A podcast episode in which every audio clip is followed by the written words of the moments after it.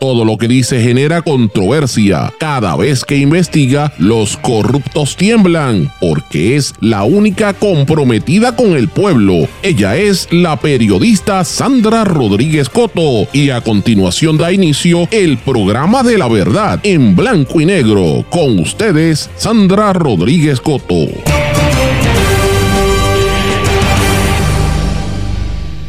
Del mangle, la destrucción ambiental y cómo el Departamento de Recursos Naturales sigue permitiendo el caos.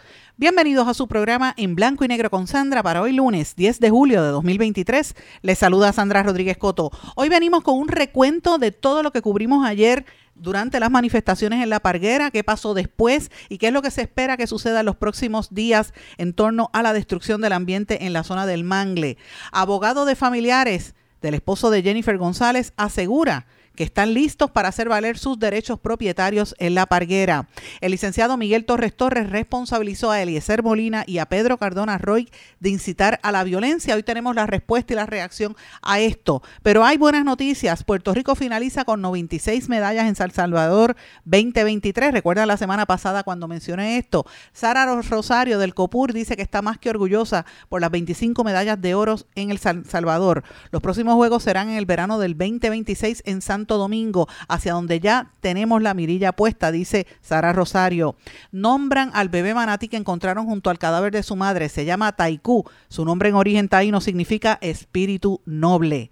Ricky Martin pagará manutención conyugal a su expareja y pide custodia conjunta de sus hijos menores. Y vamos a hablar de Julian Assange y de la muerte del periodismo. Hablaremos de estas y otras noticias en la edición de hoy de En Blanco y Negro con Sandra. Esto es un programa independiente, sindicalizado, que se transmite a través de todo Puerto Rico en una serie de emisoras que son las más fuertes en sus respectivas regiones por sus plataformas digitales, aplicaciones para dispositivos móviles y redes sociales. Y estas emisoras son la cadena WIAC, que tiene tres emisoras, WIAC 930 AM Cabo Rojo Mayagüez, WISA 1390 AM desde Isabela, y WIAC 740 desde la zona metropolitana.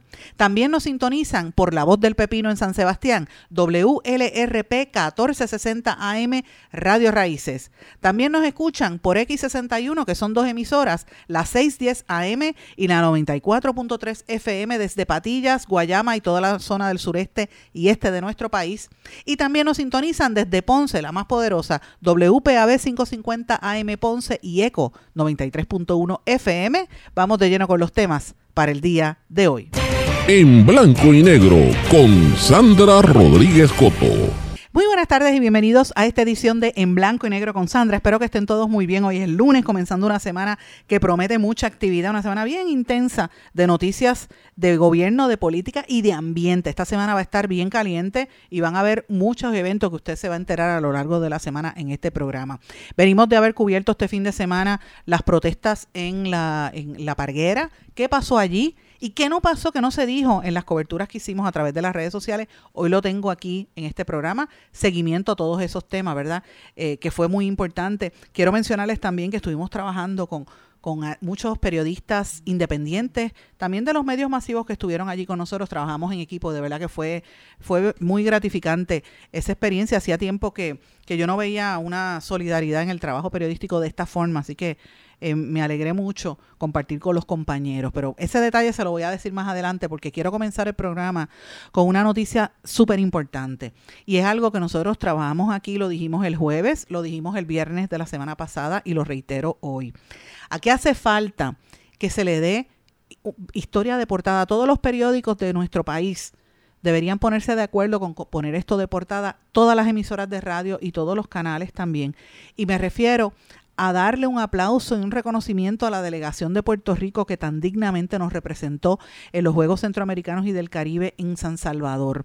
Es un logro lo que ha hecho Puerto Rico, a pesar de tantos escollos, a pesar de que el gobierno le ha quitado fondos, a pesar de que por ideologías políticas hay mucha gente que no, confía, no cree, no, no, no apoya el Comité Olímpico de nuestro país. Mire, a pesar de todos esos retos, esta delegación dio una demostración de, de fortaleza, y de, y de cría, de echar para adelante de producir muchas medallas para la historia deportiva de nuestro país. Así que esto hay que reconocerlo.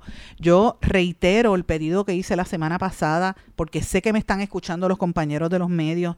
Aquí hace falta que los periódicos pongan, mire, si no lo quieren poner por escrito en, en el periódico, imprimirlo en papel, hágalo en la web. Ustedes tienen equipos de gente que lo pueden hacer. Hagan un espacio donde el pueblo de Puerto Rico pueda ver todas las caras de estos muchachos y muchachas, hombres y mujeres que tan dignamente representaron a nuestro país. No un articulito separado, no ponga la cara para que vean la gente que se ganó. 96 medallas, eso es para un logro grande. De esas, cuales, de esas 96, 25 son medallas de oro.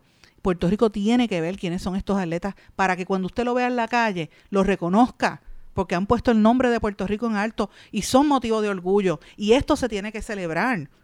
No puede ser de manera esporádica, ay sí, gracias, felicidades. No.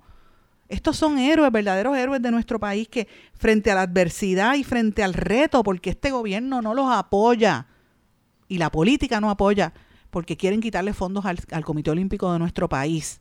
Pues frente a todos esos retos, estos jóvenes nos, nos dieron una lección de, patriotismo, a mi juicio, y de lograr este, este orgullo tan grande que fueron esta representación tan digna en los Juegos Centroamericanos y del Caribe. Desde aquí va mi aplauso a todos ellos, todas ellas también, y sobre todo a sus familiares, a sus entrenadores que se fajan ahí todo el tiempo y al Comité Olímpico de Puerto Rico. Este es un triunfo también para Sara Rosario. Sara, si me estás escuchando, te envío un abrazo desde aquí, mis felicitaciones.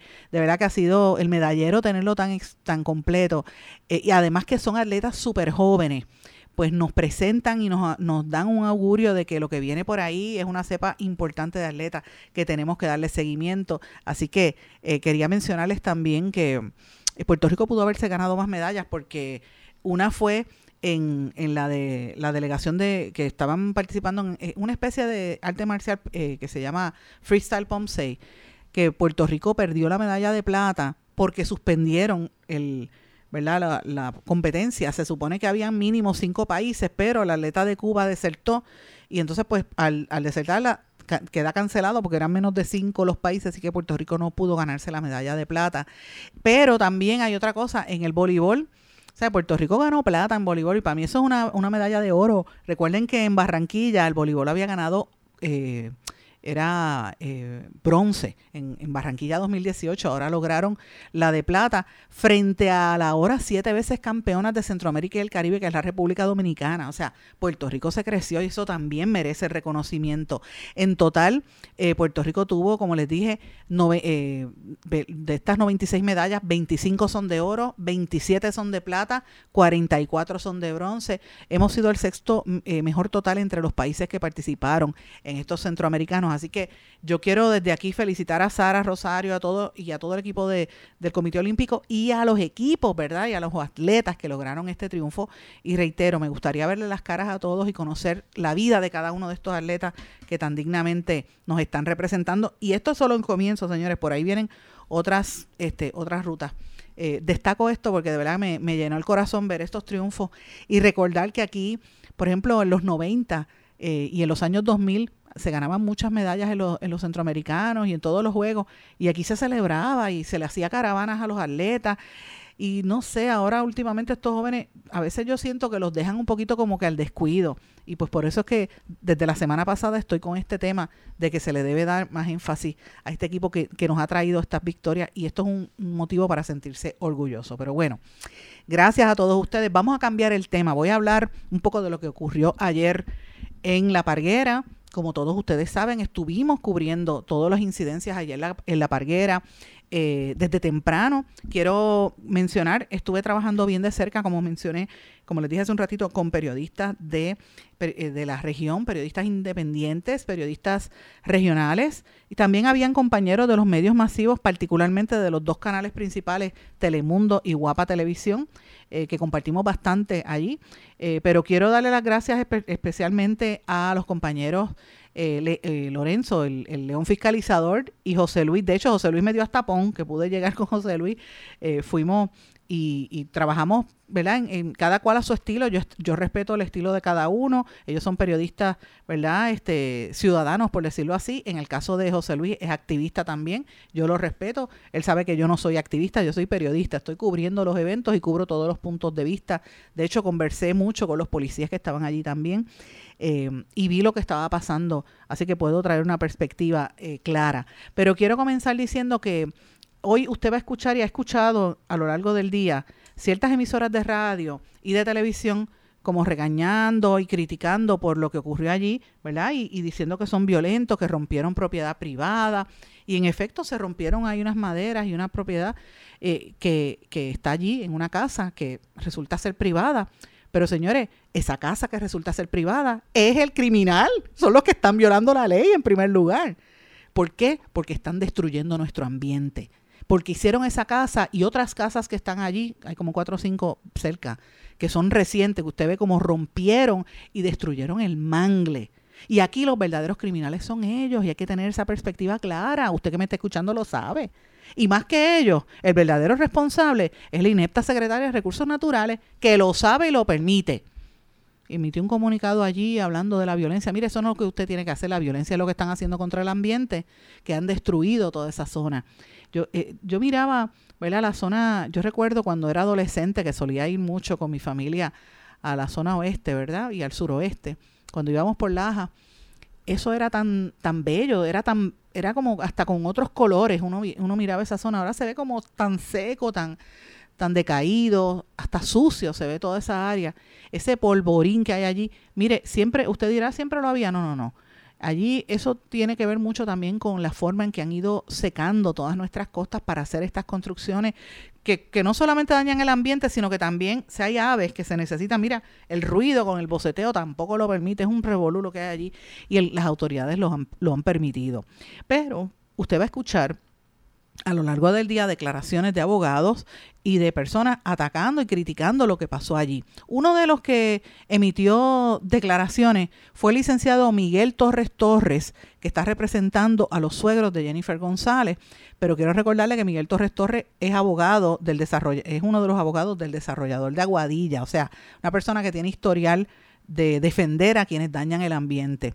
Él acusa a, a ¿verdad? Específicamente a Pedro Cardona Roy de incitar a la violencia y responsabilizó tanto a Cardona Roy como a Eliezer Molina por, por eh, ¿verdad? Este, dañar o incitar a la violencia en lo que estaba ocurriendo allí. Este licenciado, que como dije es abogado de los dueños de la residencia de La Parguera, familiares del esposo de la comisionada residente Jennifer González, habría que preguntarse si de verdad ellos tienen título de propiedad sobre una casa que está en el agua cuál es el título de propiedad o es que eso allí fue invadido y han conseguido los permisos, ¿verdad? Como está haciendo mucha gente a través de los años. No son los únicos, toda el área de la palguera está así, es la realidad. Y yo no estoy diciendo que sea Jennifer González, estoy diciendo que es su familia los que estaban allí. Eh, y él, pues como dijo, emitió unas declaraciones escritas en la que dice que los grupos que se manifestaron en la parguera por la construcción ilegal se escudaron en los intereses ambientales para transgredir la ley eh, en una isla, y estoy, citando, dice, en una isla donde se reclama justicia, la violencia no puede ser el método para justificar los actos criminales cometidos en la parguera.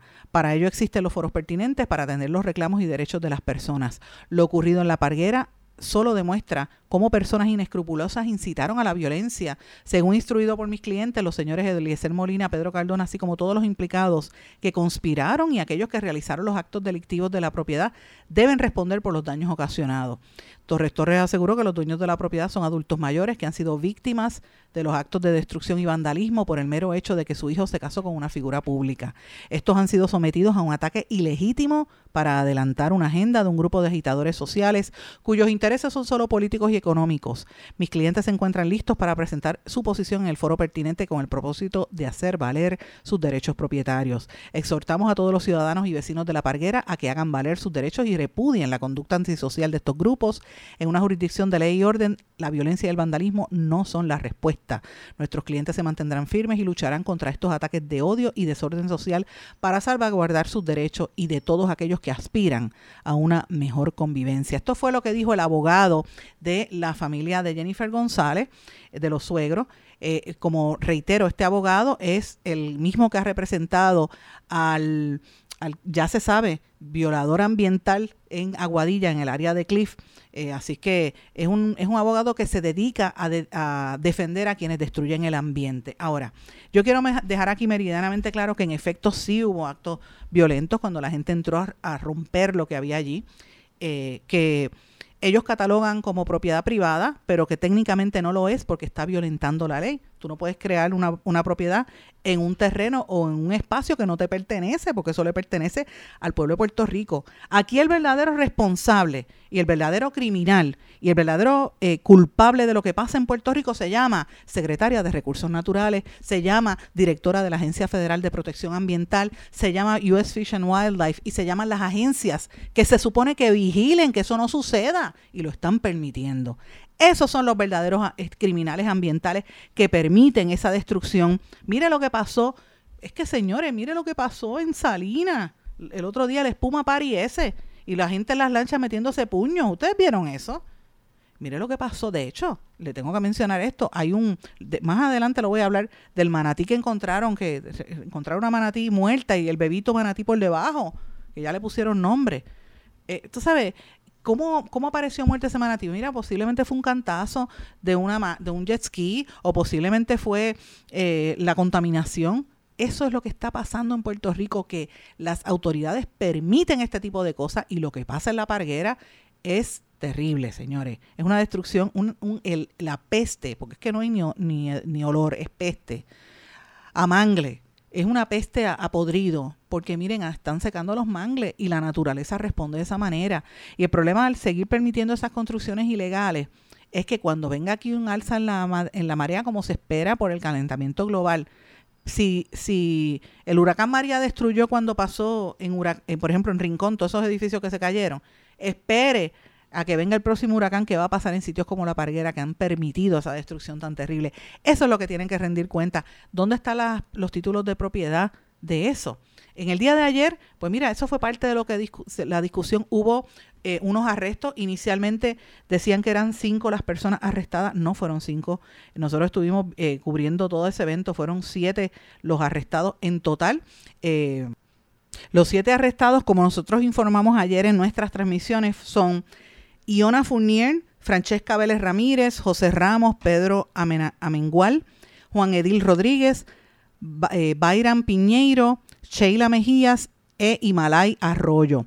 Sheila Mejías es la esposa de Eliezer Molina. Y quiero mencionar, porque estuve allí y los entrevisté y vi lo que pasó. Señores, yo vi los golpes que pasó, eh, que, ocurrieron allí. La joven Iona Fournier y Francesca Vélez, con quien tuve la oportunidad de conversar bastante extenso con ambas.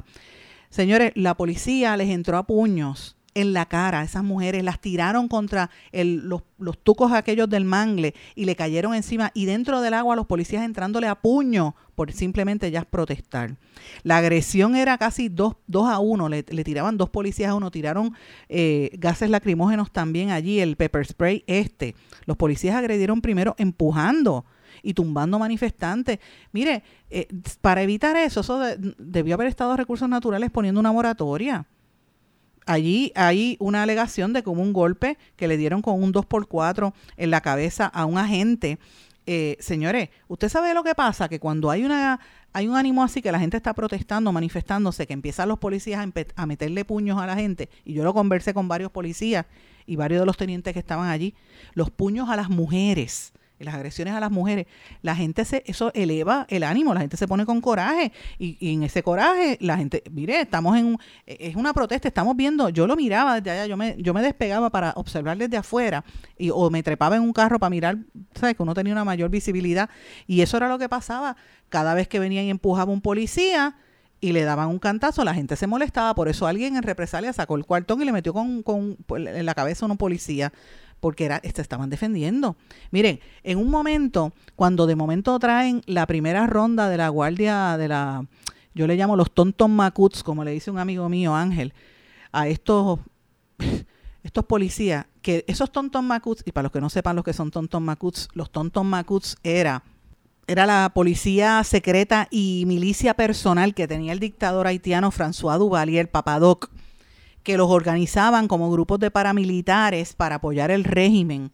Y se le, se le decía que los tontos macuts eh, asesinaban y desaparecieron a más de 150 mil personas, en su mayoría civiles, opositores al régimen de Duvalier allá en, Haití, que es parte del problema, y atentaban, muchos de ellos, ¿verdad? Eran eh, cuerpos castrenses, pero cogen esta gente grande para ir matando y, y, ¿verdad? y, aplastando cualquier tipo de oposición que haya.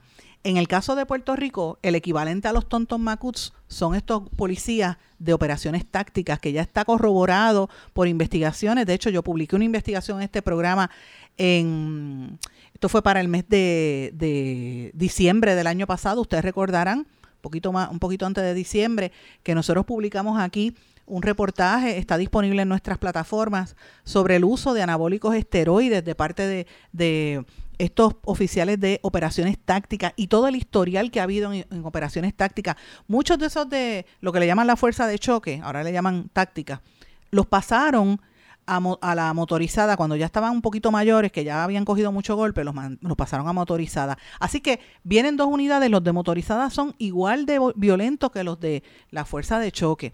Y mientras llegó la primera ronda de esos motorizados y después de los de los de los tontomacuts, como le digo yo, de la fuerza de, choque. Señores, empezaron a empujar a la gente y yo presencié cuando empujaron a este señor que es profesor de la Universidad de Puerto Rico, que de hecho él era militante del Partido Independentista por año, me dijo. Este señor mayor, de, creo que tiene 75 años, estaba allí manifestándose con un sombrero, un, señor eh, de tez bien blanca del área oeste, él era profesor en Mayagüez lo empujó este guardia, no le importó que era un viejo con el, con el, con el, con el, ¿verdad? El, el, el, el como le llaman ellos, el, el, palo ese que utilizan para caerle en la cabeza a la gente. Señores, y le ha empujado y el viejito se cayó y no conforme con eso lo, lo patearon, yo lo vi y después lo volvieron a empujar y el golpe que le dieron le rajó la oreja. Este no es ninguno de los viejitos de las personas que está arrestada. Este fue otra persona. Y ellos seguían para adelante. Si yo no llego al, al señor, lo mataban. Estos policías le hubiesen dado una matada. Y ese señor después, yo tuve, él, él, perdió, estaba tan descontrolado que tuve que sentarlo porque yo me puse hasta nerviosa cuando lo vi. Algunos compañeros periodistas que estábamos, estaba el compañero de Guapa Televisión también, y lo sentamos en una silla y el señor empezó a botar sangre por la oreja y en las manos, le rompieron la ropa. Y ese señor lo que estaba era manifestándose allí, protestando y mira, más que nada mirando, porque él no estaba ni gritando, él estaba mirando, un señor mayor. Y eso es así. Imagínense qué pasó con las muchachas que nosotros después veníamos a entrevistarlas y los golpes que les dieron. Yo quisiera que ustedes vieran las caras de esas mujeres y los videos. Yo voy a compartir varios videos. De hecho, hay un video donde aparece un policía que se le iba detrás, por detrás a un manifestante y le metió la mano en el bolsillo para sacarle como del bolsillo a ver si tenía armas, lo cual es, eso es ilegal. Tú no puedes, ningún policía puede hacer eso. Él estaba allí parado, tocarlo y, y ver, eso viola la ley. Que si hubo exceso, por supuesto. Que si hubo gente que insultó a la policía, eso está mal también. Yo, lo, yo, lo, yo soy la primera en decirla. Y también que le tiraban a la policía, por supuesto, pero ¿por qué lo hacían? La gente, no los estoy justificando, que conste, pero es una reacción a la forma en que la policía actuó. Y volvemos a decir, mire, yo conversaba con algunos de los, de los tenientes que estaban allí y yo le decía, tienen que tener paciencia cada vez que hacen un llamado, pero ¿por qué protegen la destrucción del ambiente y por qué golpean tanto a las personas? Esa era la pregunta, ¿verdad? Este, y, y luego la, la forma tan es que no sé ni cómo describirlo, tan grosera con la que hablan algunos de estos oficiales, sobre todo los que iban vestidos de verde, que después en el cuartel yo traté de hacerle preguntas y me salieron con tres piedras y yo le dije, mire, le tuve que salir yo con tres piedras al oficial porque me faltó respeto eh, y me voy a reservar el nombre. Pero fue una cosa, yo decía, pero ¿qué es lo que está pasando aquí? Uno lo que está haciendo es una pregunta legítima cuando van a sacarlo, qué pasó, cuáles son los cargos, quién es el dueño de, de, de, eso, quién es el que está radicando los cargos. O sea, esas eran las preguntas básicas que uno tenía que manifestar. Y es interesante plantearle varias cosas. En esa propiedad, en esa casa, eh, había unos guardias de seguridad que se sintieron intimidados, que de hecho uno radicó una querella, no tengo el nombre todavía, pero esos eran los mismos guardias que trabajaban en la compañía de seguridad en el área de Aguadilla, donde le dispararon a manifestantes en una, en una protesta que hubo allí por la construcción ilegal sobre la cueva de la golondrina. Y eso lo dijo el mismo eh, oficial que estaba allí, el empleado de la Guardia de Seguridad, que eran los mismos. O sea que estamos viendo un patrón de la misma gente que destruye el ambiente protegiéndose en esas distintas zonas. Esas son cosas que va a tener que contestar la familia de Jennifer González. Yo no digo Jennifer González, su familia va a tener que contestarlo porque ahí hay muchas interrogantes en torno a esto. Pero señores, tengo que hacer una pausa. Cuando regrese, voy a entrar en el detalle en la minucia de qué fue lo que sucedió y voy a compartir con ustedes unos audios inéditos de lo que pasó en la tarde de ayer allí en La Parguera. Regresamos enseguida. Esto es En Blanco y Negro con Sandra Rodríguez Coto. Esto es En Blanco y Negro con Sandra Rodríguez Coto. Regresamos en blanco y negro con Sandra. Bueno, quiero mencionar que la Secretaría de Recursos Naturales emitió un, comunicado de prensa diciendo que se exige dando el ejemplo y que no pueden perder de perspectiva, y estoy citando, que la Parguera es una hermosa reserva natural, hogar de una biodiversidad impresionante y reconocida por su bioluminiscencia única. Sus manglares y arrecifes de coral forman un ecosistema frágil que merece nuestra completa protección y respeto, dijo ella. Perfecto, secretaria de, Recursos Naturales, Anaís Vega Rodríguez. Si usted lo está diciendo, ¿por qué no ha actuado? ¿Por qué permite que se sigan esas construcciones que son recientes? Y, y, esa no es la única casa, hay varias casas con construcciones recientes destruyendo el ambiente. ¿Por qué usted lo permite si usted sabe que allí no hay títulos de propiedad? Esas son las preguntas que hay que hacerse, señores. Eh, y esto es extremadamente serio. Yo quiero poner con ustedes parte de lo que ocurrió ayer y compartir con ustedes algunas declaraciones explicando la magnitud del daño ambiental que hay allí. Eh, este que ustedes escuchan es el urbanista, planificador Pedro Cardona. Llegó hasta de los porque se sabía que tú necesitabas esa barrera para que no se te llenara de agua salobre lo que eran las áreas de cultivo de la caña. La caña tiene cierta resistencia, sobre todo algunas de las variedades, a terrenos con sal, pero no puede estar inundado con agua salada o se quema. Eh, y pues eso fue una de las razones por las que el cultivo de caña llegaba básicamente hasta donde está esa calle. Mm. Y lo van a ver, lo van a ver en, un ratito cuando publiquemos la foto. Eh, ahora, todo esto hoy es súper importante porque con el calentamiento global y la subida del nivel del mar, nosotros dependemos de esta barrera para que esas casas no acaben inundadas y cualquier otro terreno que quede más tierra adentro. Eso es parte de la función que cumple esto. Además son filtros, ese tipo de cosas. El relleno que depositaron aquí, es bastante, que es un montón, cuando llueve todo lo que es esta, agua y estos sedimentos pasan a la bahía. Y ahora cuando tú miras, tú vas a darte cuenta de que eso se ve como enlodazado, se ve lleno de, de fango, etc. Eso mata los mangles, ahoga la vida silvestre, toda la fauna y afecta por, por lo tanto la integridad del sistema. Lo otro que está pasando aquí es que la contaminación acústica es tan severa que eso hace que las aves se vayan. Y los mangles necesitan de las aves porque los excrementos de las aves son los que hacen que el sistema de mangles se desarrolle. Es el abono que necesitan los mangles.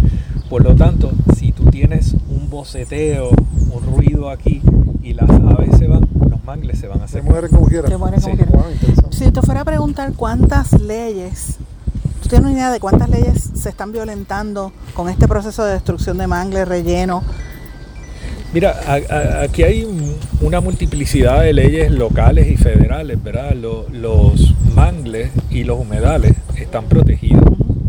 Eh, y aunque ha entrado en cuestión el Clean Water Act en los pasados meses, de todos modos, nuestra legislación y la legislación federal dice que los mangles son y los humedales son lugares protegidos.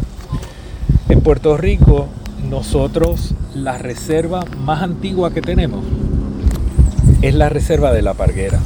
Cuando se creó el programa de eh, zona costanera en el Departamento de Recursos Naturales y la Junta de Planificación, la primera cosa que identificó ese programa fue la parguera.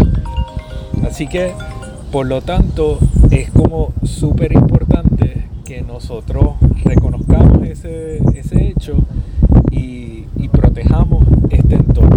Y aquí hay múltiples agresiones. Están las casetas, están los muelles que se han hecho, están todas las construcciones ilegales, los rellenos, rellenos de este tipo de cosas. Y también la actividad de nauta que viene aquí y, mataron todos los mangles del Cayo Caracoles, eh, producto de que se amarraban las embarcaciones a los, a los mangles, etc. Y pues esa degradación hay que revertirla y hay que exigir responsabilidad a las personas que han provocado esta destrucción. Las autoridades federales que han dicho que crearon un task force, ¿verdad? Para recibir este queja de, ambiental, que tú sepas han hecho algo al respecto. No, y como no es distinto el foro federal al local cuando se crean estas cosas que le llaman task force, yo creo que son eh, esfuerzos de relaciones públicas con poca sustancia y poca intención. Eh, aquí hay múltiples violaciones y habría que decir, ¿dónde está la EPA? ¿Dónde está Fish and Wildlife? ¿Dónde está Marine Fisheries? ¿Dónde está el Departamento de Recursos Naturales? Toda esta entidad, Departamento de Justicia, ¿dónde está? ¿Tienen jurisdicción? ¿Por qué no actúan? ¿Por qué no han actuado? ¿Qué pasa? ¿No, han visto esto? El alcalde de Laja, ¿dónde está? ¿Dónde está la compañía de turismo que ha estado promoviendo actividades aquí y sin mirar que la, la razón por la que todos vinimos aquí en primera instancia fue porque había un valor natural excepcional que era la bahía bioluminiscente. Y a través de la promoción y todas estas actividades lo que se ha hecho es degradar ese activo. Te pregunto, ¿ha habido algún gobierno en algún momento que le puso interés a la protección de esta área o, o todo el mundo se ha hecho de la vista larga? Es, eso es una pregunta súper importante y hay que reconocer lo que fue la gestión del Partido Nuevo Progresista en la protección de este lugar. Carlos Romero Barceló, junto a Pedro Gelabert, y Pedro Roselló González, junto a Norma Burgo, fueron los que intervinieron en este lugar, declararon la reserva, prepararon el plan de manejo, han preparado la designación. Eso se hace bajo administraciones PNP y es ahora una administración PNP también la que ha provocado la degradación más acelerada de este conjunto. Interesante. Gracias. Interesante eh, lo que dijo, y ustedes escucharon ahí entrevistas que estaban los compañeros, en ese caso era Lorenzo, el, león fiscalizador, y el compañero de Guapa Televisión, que se me escapa el nombre, eh, que estaba, de, hecho la pregunta la hizo el camarógrafo, que le estaban preguntando a... A, a, Pedro Cardona y Pedro, fíjate que llamó la atención cuando mm, trae este tema de que quien protege esa reserva allí es el mismo gobierno del PNP, bajo Norma Burgo, bajo Pedro, Pedro Rosselló González eh, y otro gobierno bajo Carlos Romero Barceló. Y esto es importante que la gente lo recuerde, porque fíjense, no es solamente la destrucción que hacen esas casas de los suegros de Jennifer González y otros allí en el, en, en, el área de, de tumbando esos mangles y, y, construyendo allí en ese babote. Es que ese sedimento que sale de las casas y todo eso que van moviendo al secar una zona del, del mangle, no solamente permite que el agua llegue y si va a hacer daño cuando venga un huracán va a ser peor, sino que también va soltando ese, esa, esos residuos y eso al contaminar el mar va matando la bioluminiscencia que tiene esa, esa área de allí. O sea, usted va a ir a ver las luces, ¿verdad? El agua con la bioluminiscencia en esa, en esa zona y precisamente por las construcciones desmedidas se está destruyendo. O sea que es el mismo hombre, esto es un círculo vicioso. Cuando uno habla de violencia, eso es violencia. Eso es la verdadera violencia que se quede permanente, pero aquí nadie dice nada porque quienes tienen esas casas allí son jueces, son fiscales, son gente de dinero, todas estas familias famosas.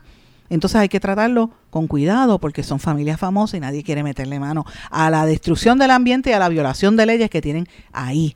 Porque en esa zona hay jueces, de hecho, la hermana de la, de la, ex fiscal federal, eh, eh, eh, Rosa Emilia Rodríguez tiene propiedad allí. Jueces del Tribunal Supremo tienen propiedades allí, de la Fiscalía, de la Fiscalía Estatal.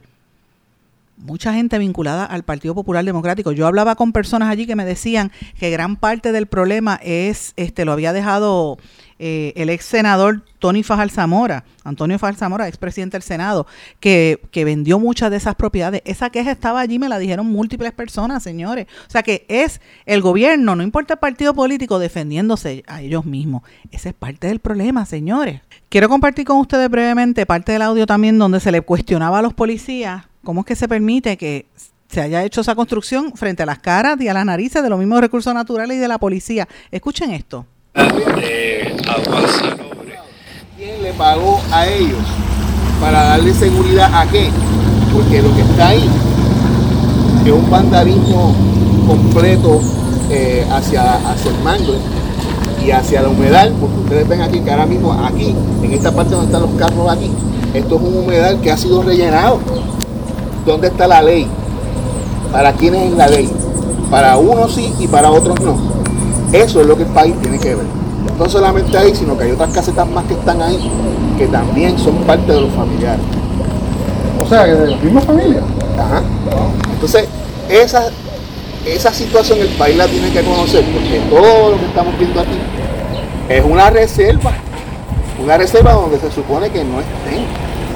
Y ha estado por tantos años y ahora se ha descubierto y se está defendiendo lo que está mal. Es algo que, que es indignante, algo que el pueblo tiene que saber.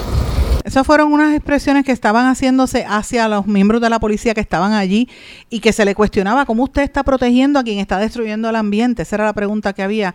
Y al principio los policías estaban como perdidos. Nosotros estuvimos hablando bastante rato con los oficiales porque les estaban mandando las instrucciones por teléfono y usted veía al oficial hablando, este, escuchando por teléfono qué decir y qué contestar, porque honestamente también lo sueltan allí sin tener el conocimiento eh, y, y- obviamente a defender lo que ellos entienden que es una propiedad privada y, y se les estaba explicando que no puede ser una propiedad porque toda esa área es una reserva. Entonces cuando yo miraba eso que pasaba allí en, en la parguera, yo decía, bueno, eso es lo mismo que quieren hacer en Salinas, esa reserva. De hecho, ya lo han hecho con todos esos este, áreas que han rellenado allí para poner muelles, no se sabe para dónde.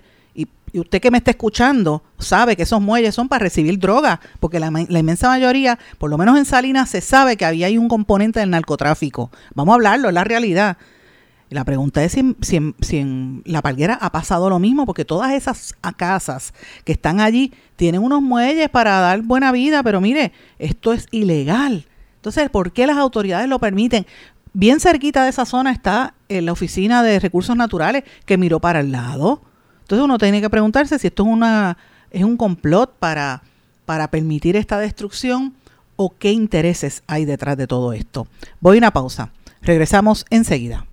Esto es En Blanco y Negro con Sandra Rodríguez Coto. En mi pueblo se chinchorrea bien duro. Aquí me cubren mi plan médico y en tu pueblo también. En mi pueblo es donde tenemos las mejores vistas. Aquí cubre mi plan médico y en el tuyo también. En mi pueblo se goza de verdad. Aquí me cubre mi plan.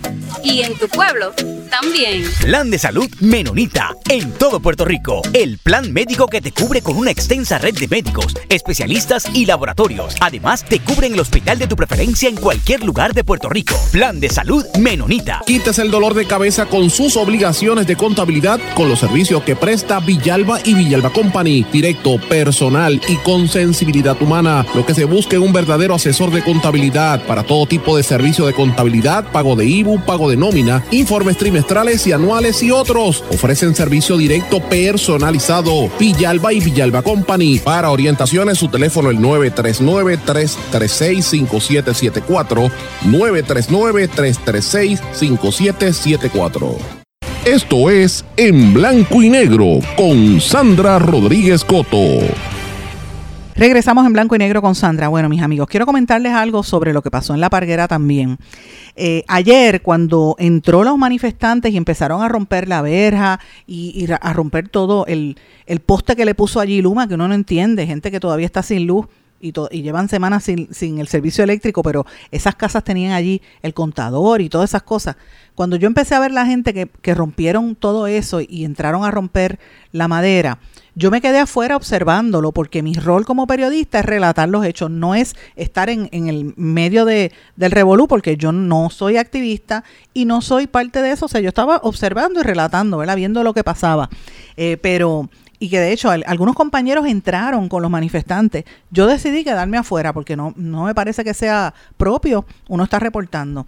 Ahora, sí yo cuestioné por qué eh, la policía no actuó para evitar esa, esa situación, por qué no actuaron a tiempo, porque la policía sabía que había una manifestación, por qué no se movilizaron antes.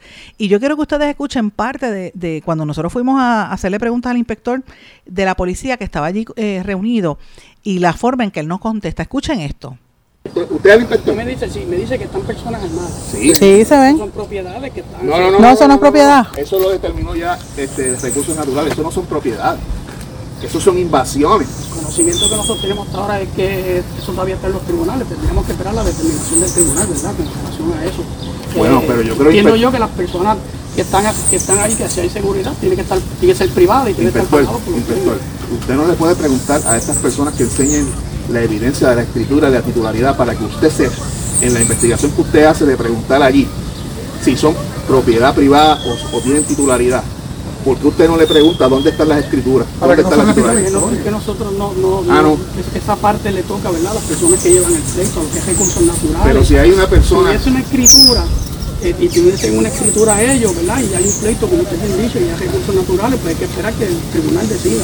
Entonces, una vez que nosotros tengamos la decisión del tribunal, que, son, que, que se nos dé unas instrucciones de, de, de, ¿verdad? de, de desalojar esas cosas, pues seríamos otro paso. Pero por ahora lo que nosotros entendemos es, ¿verdad?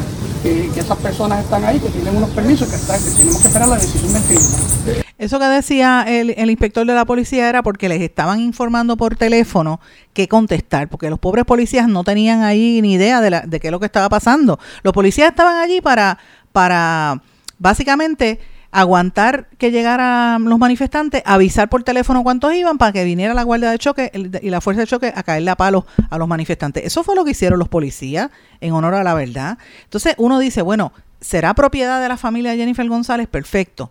Eh, eh, que si debieron haber entrado, mire, eso está por debatirse. No, no, ah, yo no favorezco que se destruya propiedad de nadie. Pero eso no es propiedad porque es una invasión. Eso que construyeron allí es ilegal. Aquí quien está violando la ley son esa familia y quien está violando la ley es mismo recursos naturales, porque la secretaria no dio cara, porque no había allí nadie de recursos naturales y le echan el tostón a los pobres policías que están perdidos, porque es la realidad. Y después de esto yo conversé con varios policías, el inspector, algunos de los que estaban allí, y, y, francamente a mí me daba hasta pena porque estaban ahí desesperados porque no sabían, recibiendo las instrucciones de alguien por teléfono, porque no querían decir quién era, e inmediatamente movilizaron a la fuerza de choque para, para todo eso, señores. Pero mire, esta destrucción del ambiente lo que provoca es que, y, usted tiene que entender, porque quizá usted dirá, usted me está escuchando, ah, pero que rompieron una casa. Mire, sí, allá habían unos guardias que esto comenzó cuando nosotros como periodistas fuimos corriendo a los policías a preguntarle, porque los guardias armados en la casa empezaron a enseñar las armas como quien dice, si te pegas, te pega un tiro. Esa era la, la, imagen que daban esos guardias, que después resultaron ser los mismos oficiales que habían estado en la cueva de las golondrinas, en Aguadilla, que fueron los que le dispararon a los manifestantes. Ahí es que nosotros corremos y vamos a la policía a preguntarle, mire, ellos tienen armas y están enseñándola como para amenazar. Y lo que estábamos ayer éramos periodistas. Y esas fueron las respuestas que nos dio el policía. Entonces, este, eh, cuando uno, uno mira ese ambiente, uno dice, bueno, pues ¿Por qué hay que luchar por el ambiente en Puerto Rico? Señores, porque destruyen todo, nos vamos a quedar sin país. Es la realidad. Y los políticos tienen que tener esto, eh, bien consciente. Miren, el Departamento de Recursos Naturales dio a conocer que encontraron un manatí que todavía le están haciendo una necropsia. Ustedes recordarán que lo encontraron muerto eh, allá en la zona de... Esto fue en, en, allá en Salinas, que lo encontraron en la bahía de Jobo el, cadáver de esta manatí. Y, usted sabe que en la Bahía de Jobos en las últimas tres o cuatro semanas han habido muchos eventos, el espuma party, el montón de lancha, la alcaldesa mira para el lado porque la alcaldesa Carilín Bonilla no, nunca sabe nada y, y la gente destruyendo ese ambiente. Allí apareció una manatí hembra muerta y debajo un manatí bebito pequeño. Cuando uno ve esas imágenes, uno se, uno, aunque usted no sea ambientalista, se tiene que, le tiene que tocar el corazón porque esa área es el hábitat de esos animalitos y el mismo ser humano los está destruyendo. Entonces, esa bebita, eh, cuatro pies de largo, 62 libras, fue inmediatamente rescatada, la llevaron a la Universidad Interamericana en Bayamón, donde está siendo atendida por veterinarios, técnicos veterinarios, biólogos marinos, ¿verdad? Y, va a estar ahí durante tres años en el centro de, conservación. Pues le han puesto de nombre Taikú para alimentarla eh, y Taikú significa su nombre de origen taíno significa espíritu noble. O sea, esa bebita que ha tenido que, que, sobrevivió debajo del cadáver de su mamá, sabrá Dios si fue un golpe que le dio algún jet ski, no se sabe. Y ahora están pidiendo ayuda. Si usted quiere ayudar al centro de, de, los manatíes para cuidar el ambiente y para proteger estas especies que el mismo ser humano destruye y que las autoridades los permiten, porque permiten esta destrucción, mire, aporte a través de la TH en, en business a Centro de Manatíes y ahí usted podrá ayudar, ¿verdad? Eh, para proteger estos manatíes. Desde el año 1900, 1893, 1800, no estamos hablando de 1900, 1893, se aprobó desde los Estados Unidos legislación para eh, proteger a los manatíes de captura. Y estas poblaciones están siendo afectadas principalmente por las actividades humanas. Cerca de esa costa, en áreas estuarinas, hay muchísimos, y los estudios que ha hecho Recursos Naturales y los Estados Unidos también sobre todo ahí en la bahía de Jobos en Salinas, demuestran que eso es una zona que está en peligro. Si usted ve un manatí que está siendo amenazado o que ha sido herido por algún bambalán, vaya y llame corriendo al cuerpo de vigilantes 724-5700, pero si los vigilantes son tan lentos como son en la parguera, llame a la prensa, tómele foto y póngalo en las redes sociales para que vea quiénes son los que están haciendo el daño a nuestro país. Usted como ciudadano tiene responsabilidad de proteger esto no solamente para nosotros, sino para futuras generaciones.